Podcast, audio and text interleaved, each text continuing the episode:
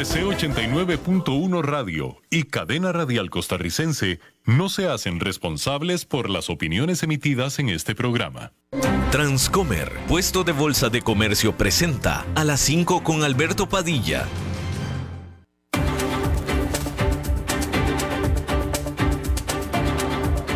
Inicia a las 5 con Alberto Padilla un programa diseñado con el objetivo de llevarte diariamente un tema de actualidad, acompañado siempre de reconocidos editorialistas, de lunes a viernes a las 5 de la tarde por CRC 89.1 Radio, a las 5 con Alberto Padilla. Hola, ¿qué tal? Saludos, bienvenidos a esta emisión de A las 5 con su servidor Alberto Padilla. Muchísimas gracias por estarnos acompañando. Gracias por estar ahí. Le mando cálidos saludos desde la señal y las instalaciones de CRC 89.1 Radio en San José, Costa Rica, desde donde estamos transmitiendo hasta el punto en el tiempo y en el espacio en el que usted nos está escuchando, porque estamos saliendo en diferentes vías simultáneamente, por ejemplo en Facebook Live, en la página de este programa, a las 5 con Alberto Padilla. Estamos disponibles en el canal de YouTube de este programa. Estamos también en podcast en las diferentes más importantes plataformas para ello, como Spotify, Apple Podcast, Google Podcast y otras cinco importantes más. Aquí en Costa Rica, este programa que sale en vivo en este momento a las 5 de la tarde se repite todos los días a las 10 de la noche aquí en CRC 89.1 Radio. En esta ocasión me acompaña al otro lado de los cristales, tratando de controlar los incontrolables, el señor Nelson Campos y la producción general de este programa, siempre poderosa desde Bogotá, Colombia a cargo del señor Mauricio Sandoval. Hoy es viernes y por tanto toca el análisis de la semana en los mercados y la economía con Oscar Gutiérrez de Transcomer un poco más adelante en esta misma edición. Mientras tanto, déjeme le comento que después de lo que fue un eh, salto de optimismo los mercados cayeron, los mercados, como lo estará diciendo Oscar Gutiérrez más adelante, cayeron de manera importante este viernes, después de que pareció que hubo un rompimiento en las negociaciones para aumentar el techo de la deuda de los Estados Unidos, con lo cual se viene también el presupuesto del gobierno federal de los Estados Unidos. Eh, un negociador del el líder republicano en el Congreso, Kevin McCarthy, un negociador de él, eh, dijo que al salir de una ronda de negociaciones, dijo que eh, este viernes, saliendo de esta, que era tiempo de hacer una pausa porque no estaba habiendo entendimiento. Esto se dio después de que la jornada anterior, la jornada del jueves, el propio McCarthy había dicho que él pensaba que era posible hacer o llegar a un acuerdo para el fin de semana. ¿Sí? En ese momento lo dijo McCarthy saliendo de una reunión con el propio presidente Joe Biden. Pero ahora Joe Biden está de viaje, está fuera del país, entonces las negociaciones se han estado dando entre los operadores o los negociadores de Joe Biden o de la Casa Blanca y el propio McCarthy y la gente de McCarthy. Los segundos de a bordo, si usted quiere. Y entre los segundos de a bordo no hubo entendimiento. Entre los primeros sí, nada más que el primero uno está en Japón. Entonces, pero entre la tropa no se pusieron de acuerdo.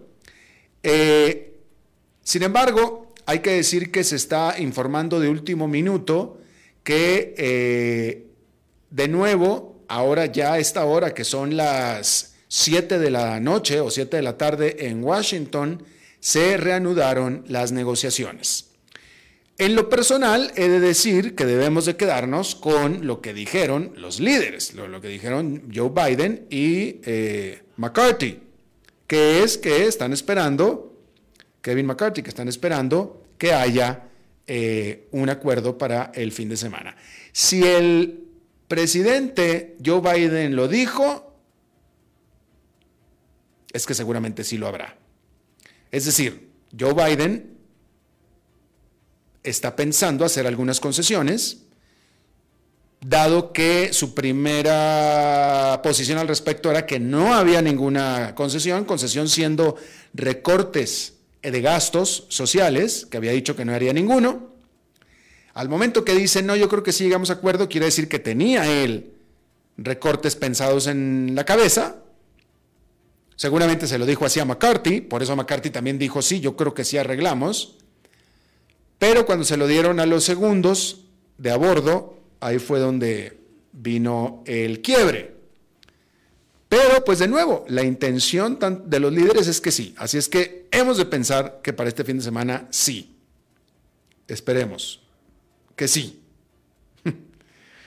Bien, hay que decir que eh, Estados Unidos y Taiwán acordaron en la primera parte de un nuevo acuerdo comercial en el que se cubren ahora áreas como son medidas anticorrupción, prácticas regulatorias y procedimientos aduanales. Después de que este acuerdo fue firmado, oficiales de Estados Unidos dijeron que eh, los dos países discutirán otros temas, incluyendo agricultura, comercio digital y estándares eh, ambientales. Este acuerdo, por supuesto, tiene la intención y eh, el objetivo de profundizar los lazos entre Estados Unidos y Taiwán en medio de las tensiones con China. Y por cierto que eh, yo aquí le comenté acerca de las dos eh, posiciones y opiniones por separado que hicieron Warren Buffett y Elon Musk respecto de eh, su convencimiento de que China va a moverse sobre Taiwán. Lo dijo primero Warren Buffett el fin de semana pasado y después lo dijo Elon Musk a mitad de esta semana.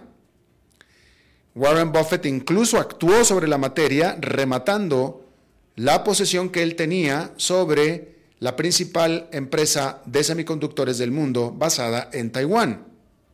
Inversión que apenas había realizado Warren Buffett a mediados del año pasado y que este fin de semana, bueno, mejor dicho, el mes pasado, liquidó simplemente porque dijo que el riesgo de esa inversión le, pareciera, le parecía simplemente demasiado alta, refiriéndose a las posibilidades de que Taiwán cambie, eh, no sea la misma en el corto plazo.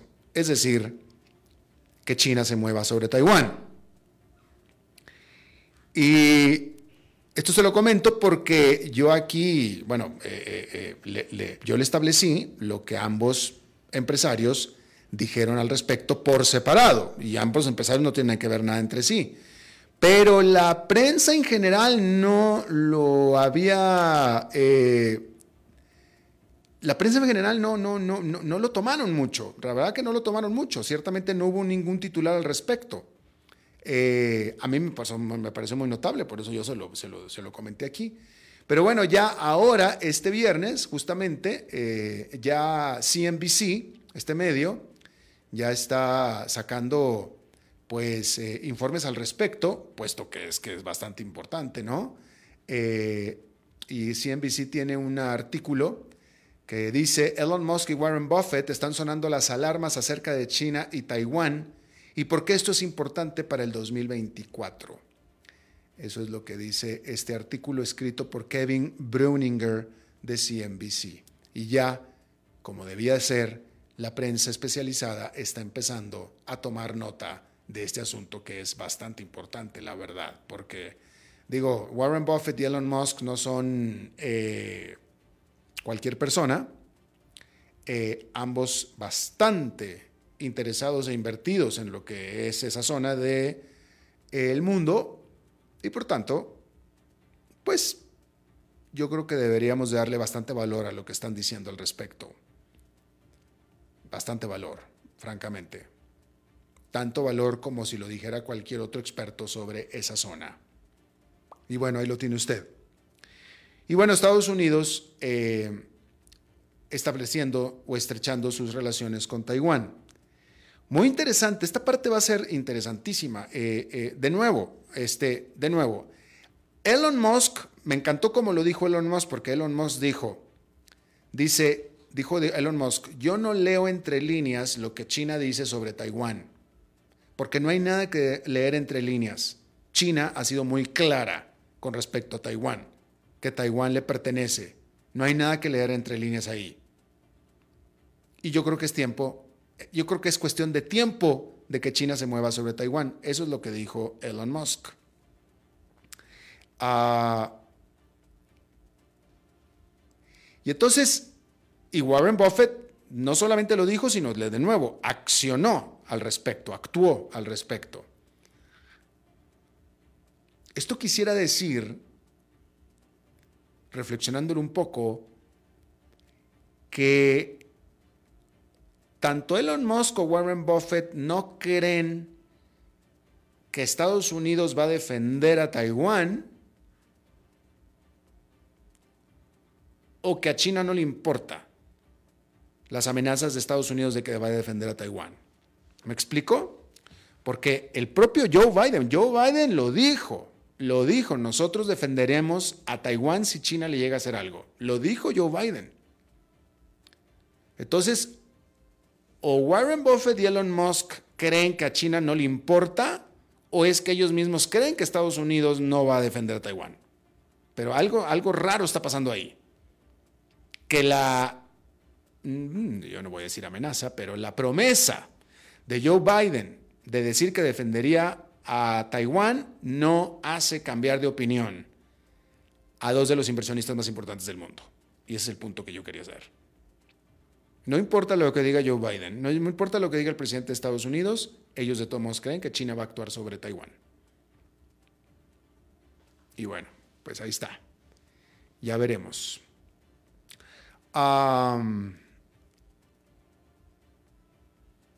bien, déjeme nada más, voy a poner aquí una nota que le quiero leer un poco más adelante, que me parece absolutamente notable. Pero bueno, antes de eso, déjeme entonces le eh, comento que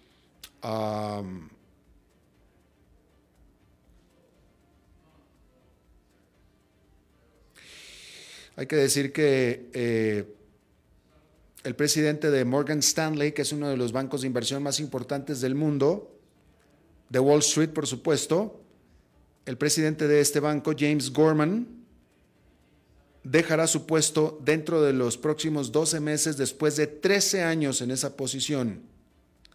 Hay que decir que durante el tiempo que Gorman estuvo de presidente de Morgan Stanley, este banco se diversificó de ser una casa de bolsa y banco de inversión a concentrarse en el negocio menos volátil de el manejo de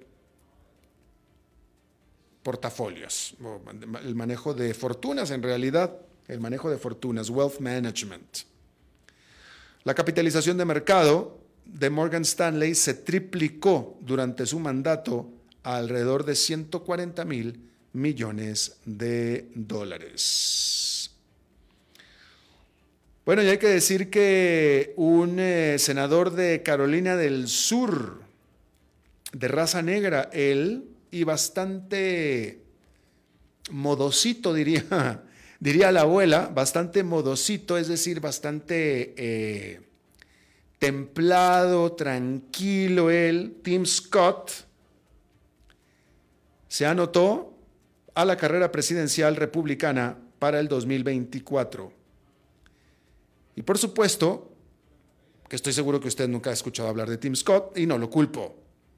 Y se está enfrentando contra grandes, varios grandes nombres dentro del Partido Republicano que también están buscando la presidencia, entre ellos nadie menos que Donald Trump, y por supuesto Ron DeSantis, que se espera que la próxima semana anuncie, y probablemente también el propio Mike Pence, quien fuera vicepresidente de los Estados Unidos.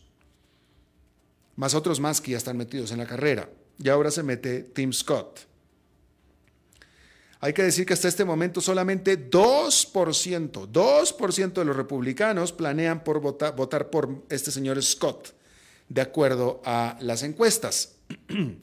Totalmente desconocido se desconoce cuál es su intención de entrar a la carrera siendo tan desconocido y sobre todo con los rivales tan formidables contra los que se va a enfrentar. Pero bueno, ahí lo tiene usted. Ah, hablando de Donald Trump, déjeme le comento que, voy a ver aquí, déjeme le comento ah, que el medio The Hill, este medio eh, digital dedicado a la política de Estados Unidos, The Hill, está reportando esta mañana del viernes que la fiscal general de distrito del condado de Fulton en Georgia, Fanny Willis de nombre, demócrata ella, ella de Partido Demócrata,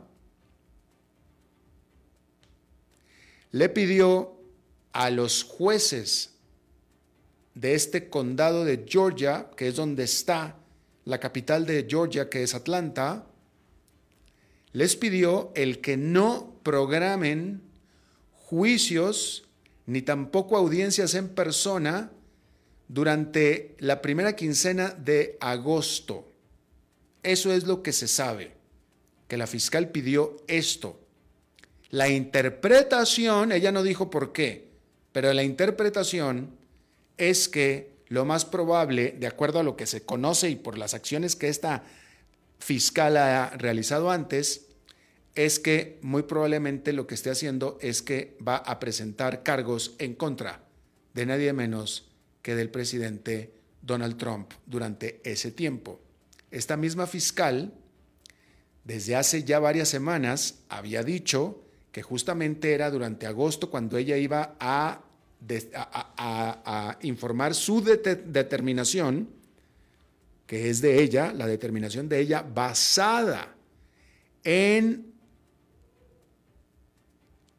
las eh, recomendaciones de un gran jurado, de un gran jurado, el gran jurado es, eh, el gran jurado era y fue compuesto por ciudadanos un jurado, pues, tipo Estados Unidos, un jurado, ciudadanos. ¿Sí? Estos ciudadanos, este gran jurado de ciudadanos, que si creo, entiendo bien, debían haber sido 24, 24 ciudadanos de diferentes perfiles, eh, vieron las evidencias del caso y el caso es, el caso del que estamos hablando es el de la eh, intervención del entonces presidente Donald Trump para tratar de cambiar el resultado de la votación presidencial del estado de Georgia. Ese caso en el que todos escuchamos la llamada telefónica que le hizo Donald Trump, el presidente, a la máxima autoridad electoral del estado de Georgia, pidiéndole que le buscara los votos que necesitaba para darle la vuelta a el triunfo en el estado de Joe Biden. Ese funcionario, la máxima autoridad electoral, era republicano. El gobernador del estado de Georgia es republicano.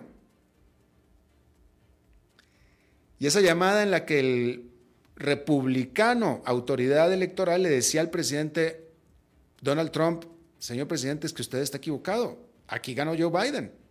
Le decía. Y, Donald Trump le repetía, no, no, fíjate bien, vuelve a contar, necesito que me encuentres 12 mil votos, le decía el presidente. Bueno, ese es el caso. Y la fiscal de las autoridades de Georgia judiciales, la fiscal, lanzó una investigación, eh, entrevistó testigos, entre ellos Rudy Giuliani, el abogado personal del presidente Donald Trump en aquel entonces, y varios más, y entrevistó varios testigos, etcétera, hizo la investigación y los resultados de esta investigación y de estas entrevistas se las dio al gran jurado y el gran jurado, lo que sabemos es que emitió, esto es lo que sabemos por cierto, el gran jurado emitió recomendaciones de levantar cargos contra algunos de los testigos, siendo Donald Trump uno de los testigos también. y el jurado determinó que algunos de los testigos cometieron perjurio, es decir, mintieron bajo juramento. Pero no sabemos contra quiénes, porque no lo han informado, solamente sabemos que, es, que, eso hizo el gran jurado. Recomendó levantar cargos o acusar criminalmente a algunos de los testigos, pero no sabemos a quiénes.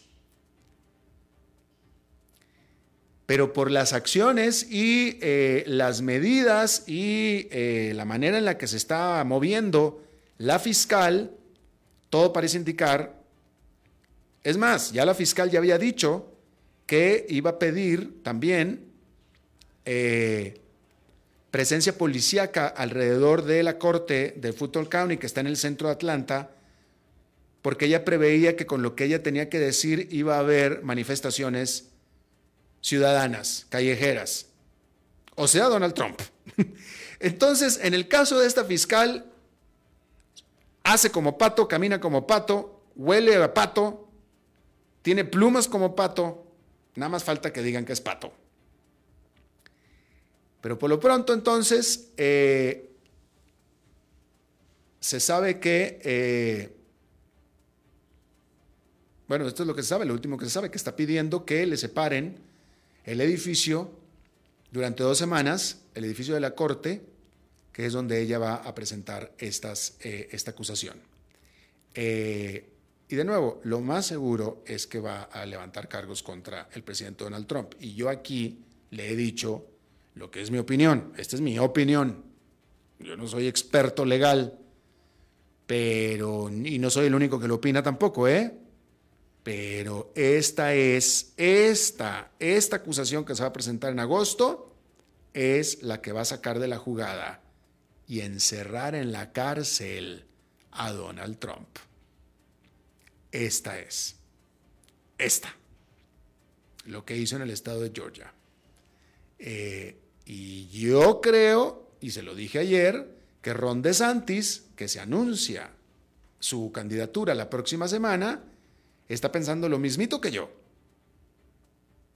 Que a Donald Trump ni siquiera llega a la carrera porque lo van a sacar de la jugada. Y yo creo que por eso Ron DeSantis está entrando a la candidatura, porque está contando con que ni siquiera va a tener que hacer un debate con Donald Trump, porque lo van a sacar de la jugada. Y eso es lo que yo creo también. Así es que se confirma que es durante la primera semana de agosto cuando esto se va a dar a conocer.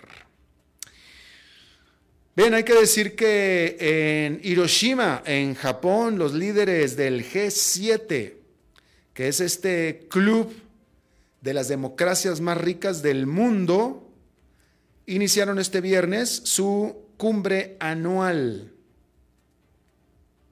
Hay que decir que la relevancia del G7 en realidad se ha disminuido, eh, puesto que su importancia económica relativa también ha disminuido. Simple y sencillamente porque la segunda economía más grande del mundo no es parte del G7 porque no es democracia, estamos hablando de China. Eh, la participación global de los miembros del G7 en el Producto Nacional Bruto, en términos nominales, es ahora menos del 45% en el 2021, cuando a finales de los 80 era del 70%. Y claro, China ha crecido mucho y digamos que estos a lo mejor han incluso disminuido. Sin embargo, hoy en día, la Unión para coordinar asistencia a Ucrania y sanciones en contra de Rusia le ha dado al, G7 un nuevo propósito. Decir que en esta reunión Vladimir Zelensky, el presidente de Ucrania, fue invitado y fue a Hiroshima en persona con lo cual entonces la invasión de Rusia a Ucrania fue el tema principal que se habló durante la reunión del G7. Vamos a hablar del anfitrión de la reunión, que es Japón, que es el único país asiático miembro de este grupo. Eh, y vamos a ver, Japón quiere ser pues mediador y participante en esto porque en el mundo China está empezando a tener mayor influencia que Occidente, ya ni siquiera que Estados Unidos, que todo Occidente, ¿sí? Últimamente China se ha convertido en el mayor prestamista del mundo. Y en el mayor inversionista en infraestructura del mundo, China. Y algo que han estado empezando a notar y a darse cuenta y han tenido que aceptar Occidente y Estados Unidos es que China pone menos condiciones ideológicas que Estados Unidos y Occidente. Porque Estados Unidos cuando llega a pedir dinero, etcétera, en primer lugar solamente se las da a las democracias y con ciertas eh, aseguranzas sobre la democracia y libertad y etcétera. A China no le importa. A China no le importa. China le da dinero tanto a eh, Chile como a Nicaragua. Y los dos encantados de agarrar el dinero chino o las inversiones chinas. Estados Unidos no. Eh, o Estados Unidos pide una serie de requisitos en contra de la corrupción. ¿Por qué usted cree, por qué usted cree que no hay constructoras estadounidenses en América Latina? Pues por lo que le estoy diciendo. ¿Por qué cree usted que todas las construcciones grandes de América Latina son chinas? Pues porque lo, que le estoy diciendo, China no le importa nada. China no le importa. China viene, entra y no pone requisitos, no pone peros, no pone eh, eh, eh, discursos, condiciones, no nada. Estados Unidos sí. Por eso, desde hace mucho tiempo, las constructoras estadounidenses no están en América Latina. ¿Cuándo fue la última vez que usted vio una carretera, un puente, una presa, una cortina, un metro, ser construido, un aeropuerto, ser construido por Estados Unidos? Jamás en la vida, por, lo que le estoy diciendo. Eh, porque Estados Unidos es el que no ha querido. ¿Me explico? Porque no cumplimos con sus estándares de corrupción. Y bueno, pues ahí está. A China no le importa. ¿Sí? Eh, y bueno, este, obviamente muchos países pobres en el mundo pues han sido muy afectados por esta guerra o esta invasión de Rusia contra Ucrania porque ha hecho encarecer tanto los precios como los productos que exporta Ucrania. Ucrania resulta que es el granero de África.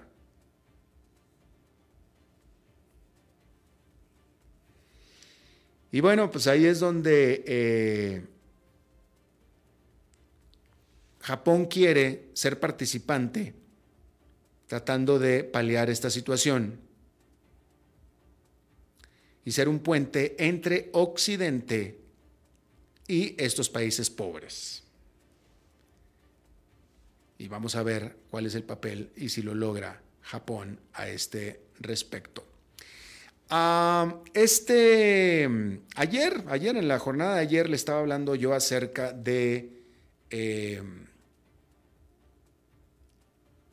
lo muy vivo que permanece todavía Jeffrey Epstein a pesar de que falleció en el 2019.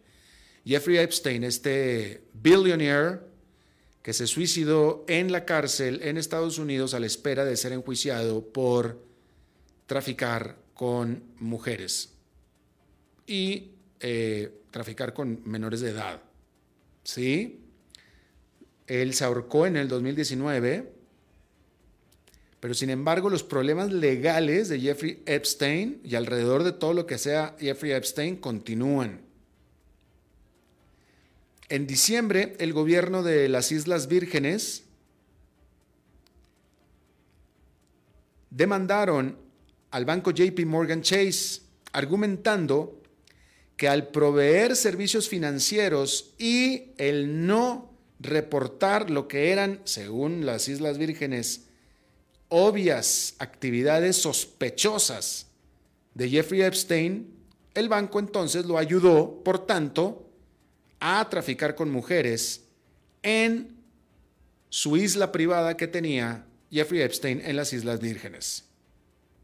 Por supuesto que el banco niega todos estos alegatos, todas estas acusaciones, pero en cambio sí el banco demandó a quien fuera un ejecutivo del banco, que ya no lo es más, que se llama Jess Staley, por su propia responsabilidad al tener esta relación cercana con Jeffrey Epstein.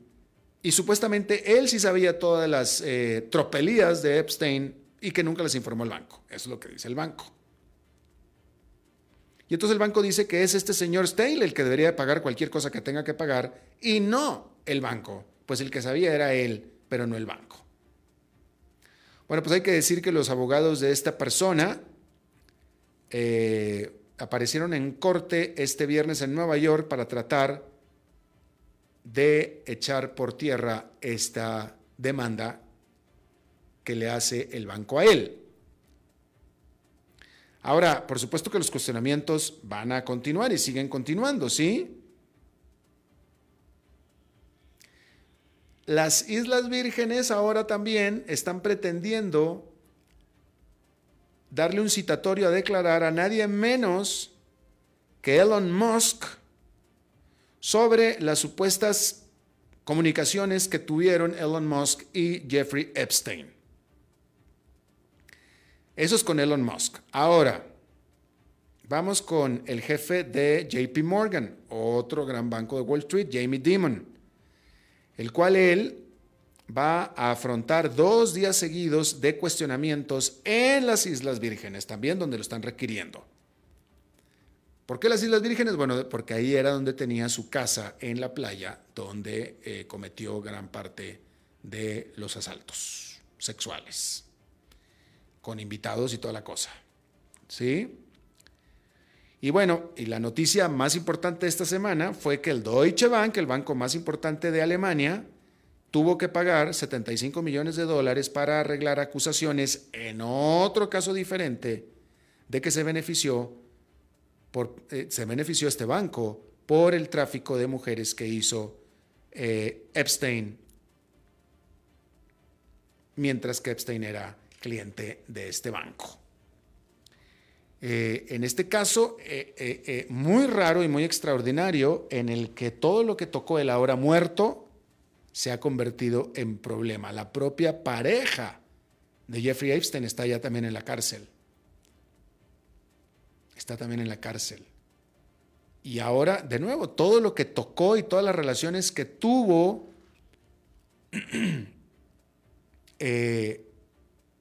están manchadas bastante manchadas. Yo nunca había visto, nunca había visto titubear de nervioso a Bill Gates, nadie menos que Bill Gates.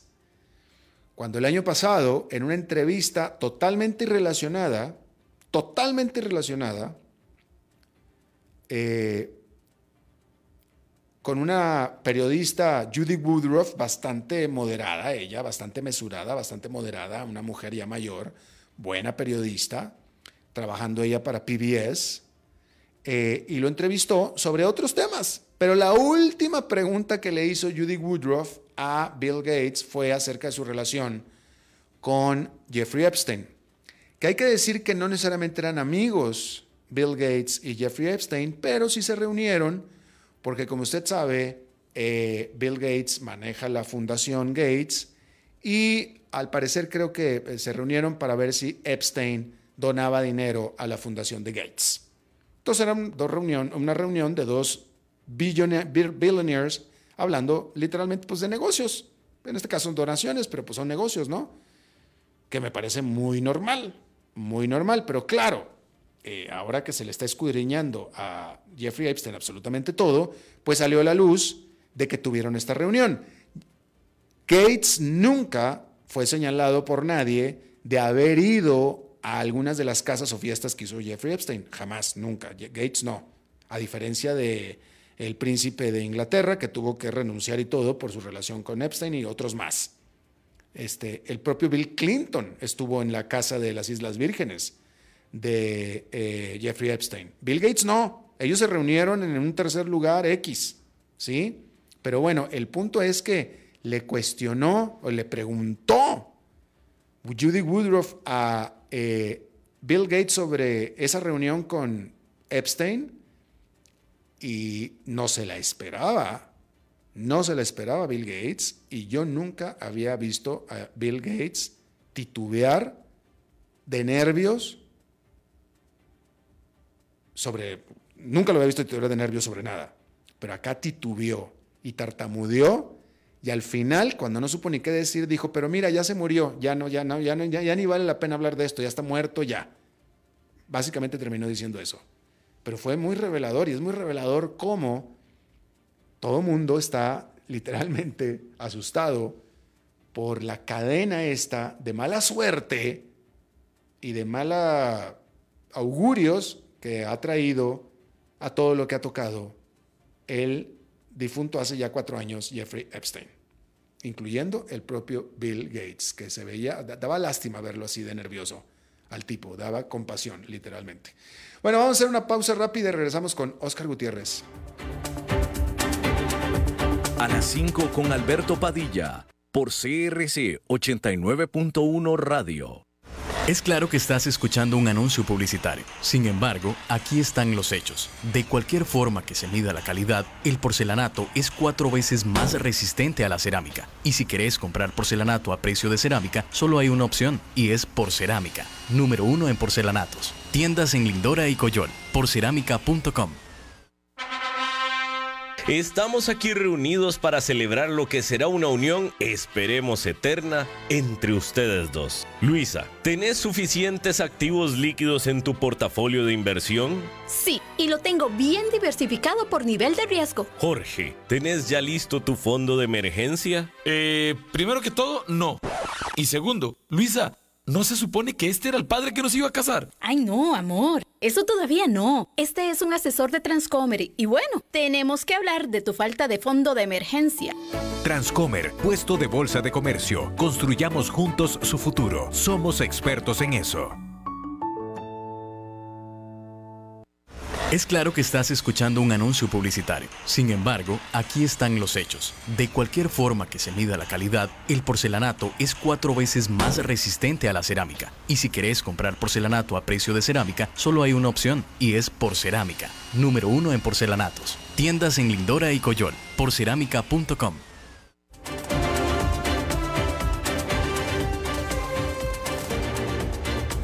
Seguimos escuchando a las 5 con Alberto Padilla. Bueno, es viernes y los viernes es día de análisis de la semana en los mercados y la economía con Oscar Gutiérrez, presidente de Transcomer, en este segmento patrocinado precisamente por Transcomer. Mi querido Oscar. Buenas tardes, Alberto. Como siempre, un gusto estar en tu programa y bueno, como lo mencionabas hace un rato, el día que había empezado eh, positivo, y eh, como fue fuertemente igual el miércoles y jueves anterior, este, se vino abajo eh, como punto 8, un poco menos de un 1%, cuando salieron las declaraciones sobre la suspensión de la discusión sobre el límite de deuda. El, igual al final el, el SIP terminó bajando, no tanto, después de, esta bajada inicial se recuperó un poco y terminó perdiendo un 0,14%. El Dow Jones perdió un 0,33 y el Nasdaq un 0,24. Estuvo dividido en cuanto a sectores. Eh, los sectores que mejor se desempeñaron en el día fueron el de salud, eh, con medio punto, energía, materiales, eh, productos de consumo masivo y hubo cuatro sectores que quedaron prácticamente tablas, el de, el de servicios públicos, bienes raíces, industriales y tecnología de información, y los que quedaron más rezagados fueron el sector financiero, productos discrecionales de consumo y eh, servicios de comunicación. Bueno, el tema este eh, de la deuda, habíamos comentado la semana pasada, yo sigo pensando que en los próximos días, en los próximos dos semanas, vamos a seguir viendo algo de volatilidad. Durante la semana había salido, sí, Kevin McCarthy con un mensaje positivo. Yo no soy analista político, Alberto, pero sí tiene uno que ver esto porque tiene un, impacto en los mercados. Y yo veía que, bueno, el señor McCarthy había dicho, bueno, yo no veo que lleguemos a una suspensión de pagos, etcétera.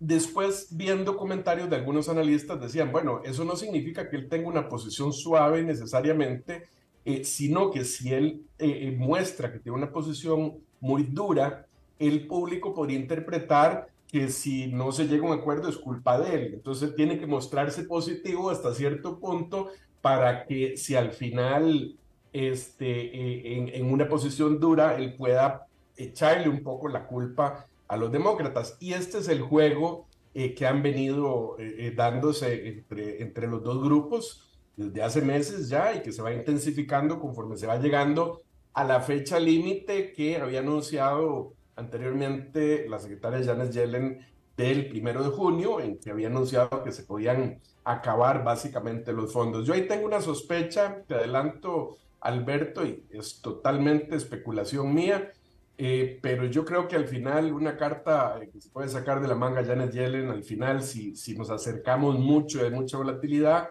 a la fecha decir, bueno, este, podemos eh, hacer algunos movimientos aquí, podemos aguantar un poquito más. Pero a ella le sirve también presionar para que esto tenga una fecha y se resuelva rápido. Nadie cree que no se va a resolver, es decir, todo el mundo dice espose, espose de los dos, lo que pasa es que las posiciones son eh, extremas. Acordémonos que si bien se puede ver que hay acuerdos entre las partes que están hablando dentro de los mismos grupos demócratas y republicanos, hay también sectores internos que tienen posiciones muy duras. Entonces, no necesariamente lo que dicen los negociadores eh, este, tiene el consenso de todo su grupo, tienen que ir a vender dentro de su grupo.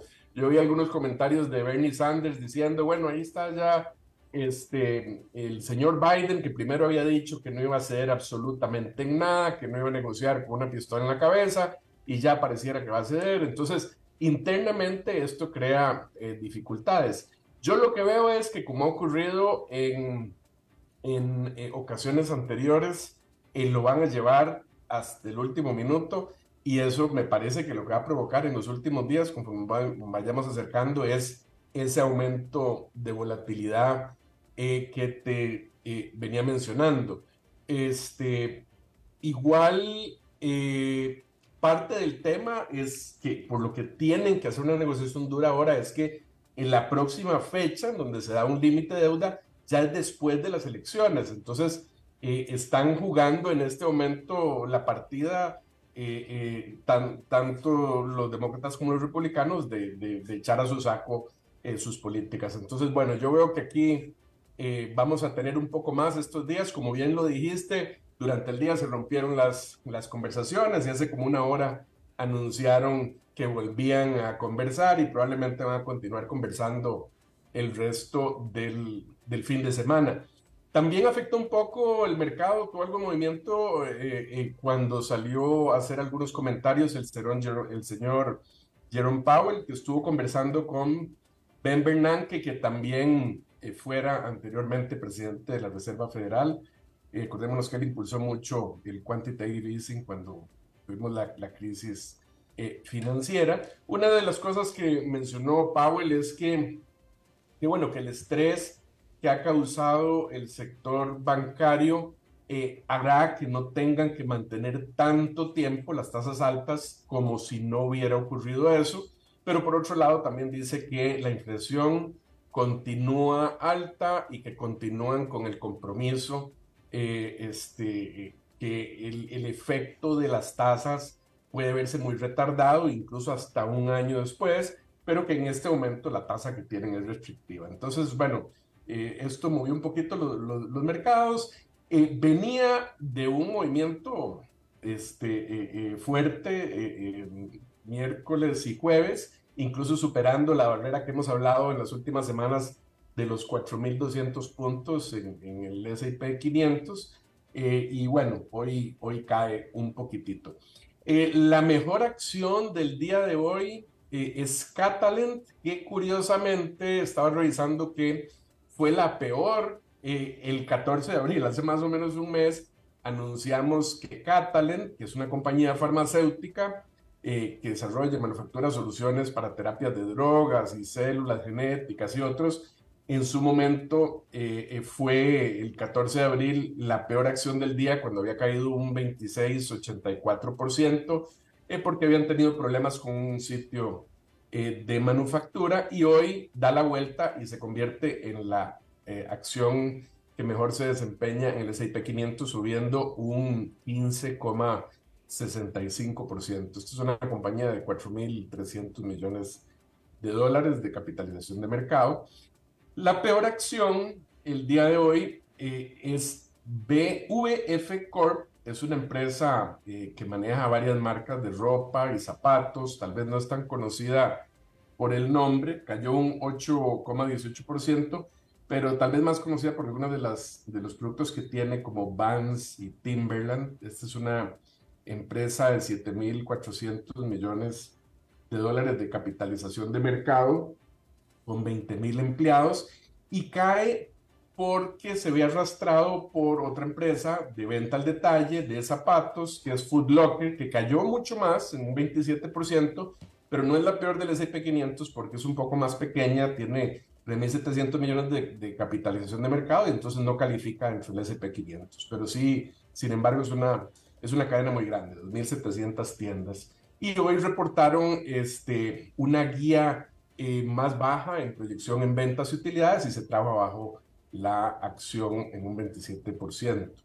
La semana entonces, al final, sí, con la subida que hubo esos días, solo el, bueno, el lunes había subido, martes había bajado un poquito, subió fuertemente miércoles y jueves y termina, bueno, bajando un poquito hoy, pero la semana termina positiva en un 1,65%, siendo el sector más fuerte el de tecnología de información con un 4%, eh, y sector industrial y, productos discrecionales como 1,5%, eh, y el peor los eh, servicios públicos. Em, la semana pasada, tenemos unos minutos, quería comentar un poquito. La semana pasada me pediste que explicara un poquito cómo funcionan las ventas en corto.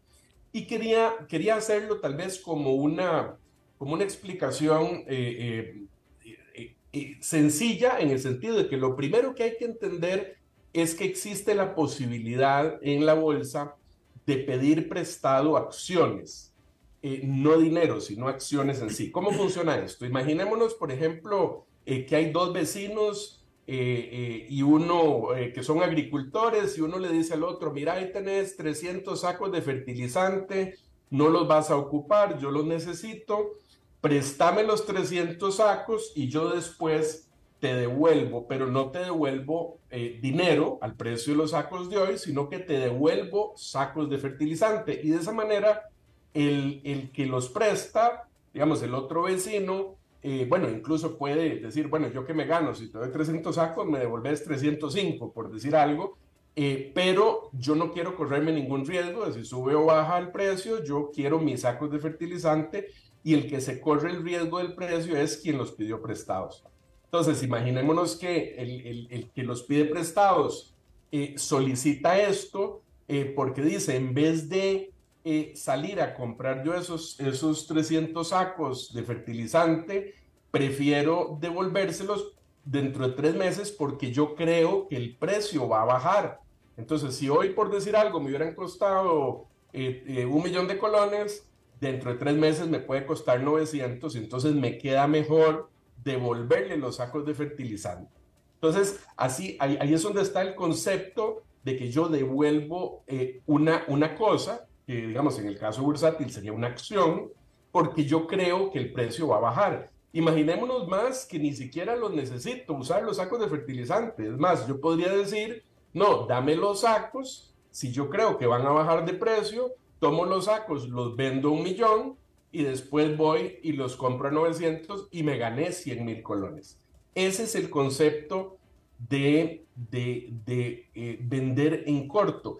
Y se dice vender en corto porque el corto viene de una expresión eh, tal vez del inglés, ¿verdad? Como cuando uno dice, eh, mira, eh, en inglés, en una cuenta, en un restaurante, I'm short, ¿verdad? Estoy corto, Alberto, dame 20 dólares y después te lo devuelvo porque estoy corto, no los tengo en este momento. Entonces, estar corto es eso, es no tenerlo. y de ahí viene también el término que se utiliza bursátil de estar largo, que es lo contrario, es cuando yo tengo algo.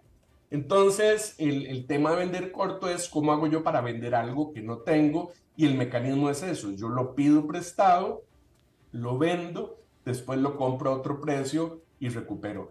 Claro que esto, o sea, eh, eh, ahí, aquí te puse el ejemplo de que se devuelven 305 sacos, pero en efecto, claro que eh, quien presta sus acciones sí recibe una tasa de interés, esto lo facilita, digamos, las casas de bolsa y tiene la ventaja eh, para la persona que es dueña de la acción, si dice, bueno, si yo tengo mi acción para largo plazo, eh, yo puedo recibir, no me interesan los movimientos de corto plazo, mientras tanto yo puedo eh, dar esta acción, prestarla, que me la devuelvan y me gano un interés, además de que me estoy ganando los dividendos de la acción y no tengo riesgo que se me baje el precio.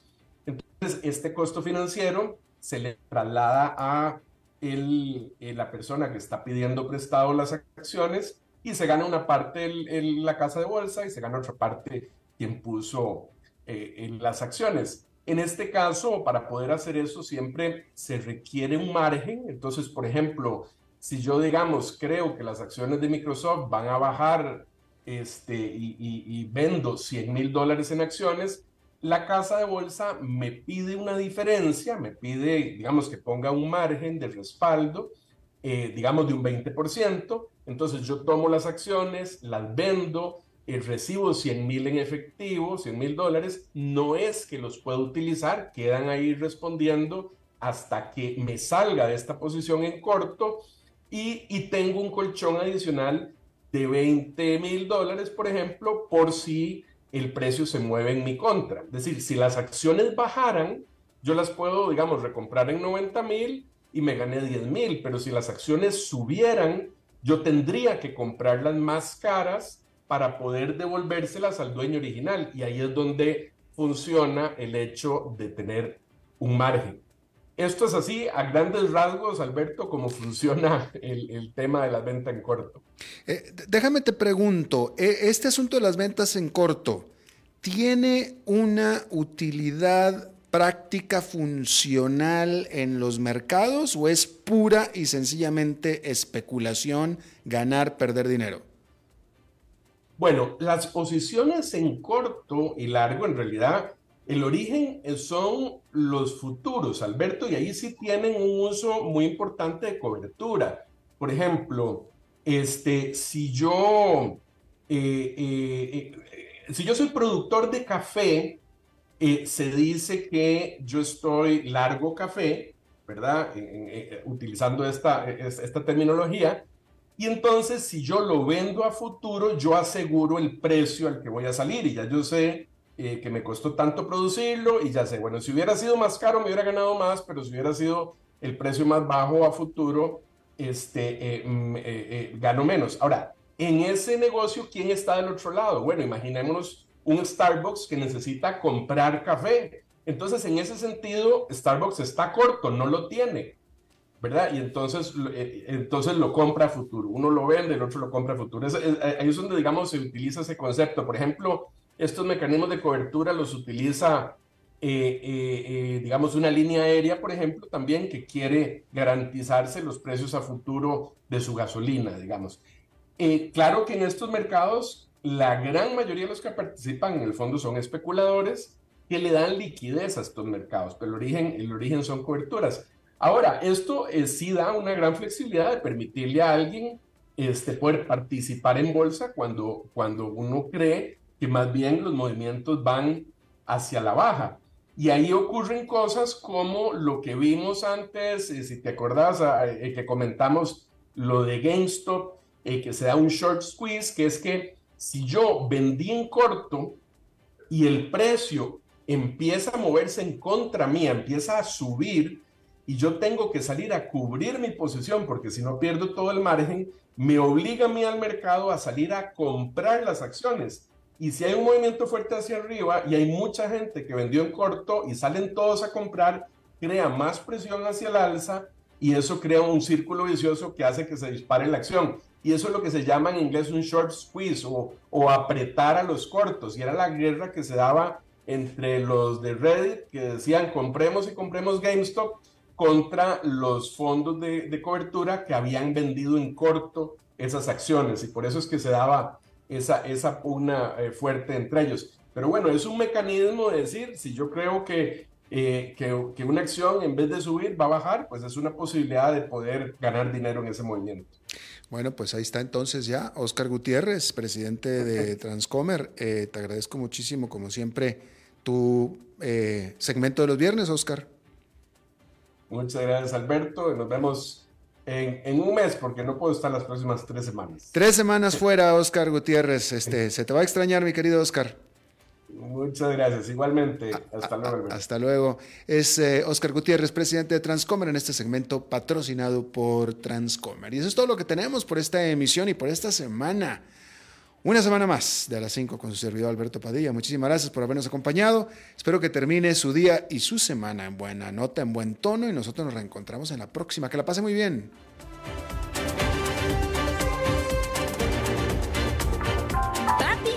es el muchacho del que te hablé. Carlos. Ah, sí.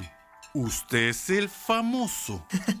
Este sí, señor, mucho gusto en conocerlo. Quiero que sepa que mi relación con su hija es algo muy serio. Sí, papá. Estamos listos para tener un futuro juntos. Ah, sí. Pues cuénteme, ¿cómo están sus finanzas? Su portafolio de inversión, sus activos líquidos y el balance general del presupuesto de la pareja. Ya saben, ingresos y gastos. Eh, este, ¿qué cosas? ¡Ay, papi! Sí, porque ya saben, para estar listos, primero hay que prepararse. Transcomer, puesto de bolsa de comercio. Construyamos juntos su futuro. Somos expertos en eso.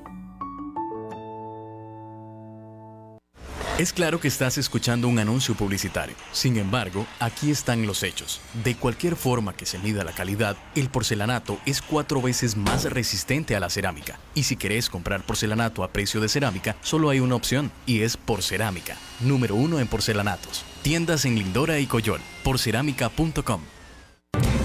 A las 5 con Alberto Padilla fue traído a ustedes por Transcomer, puesto de bolsa de comercio. Construyamos juntos su futuro. Somos expertos en eso.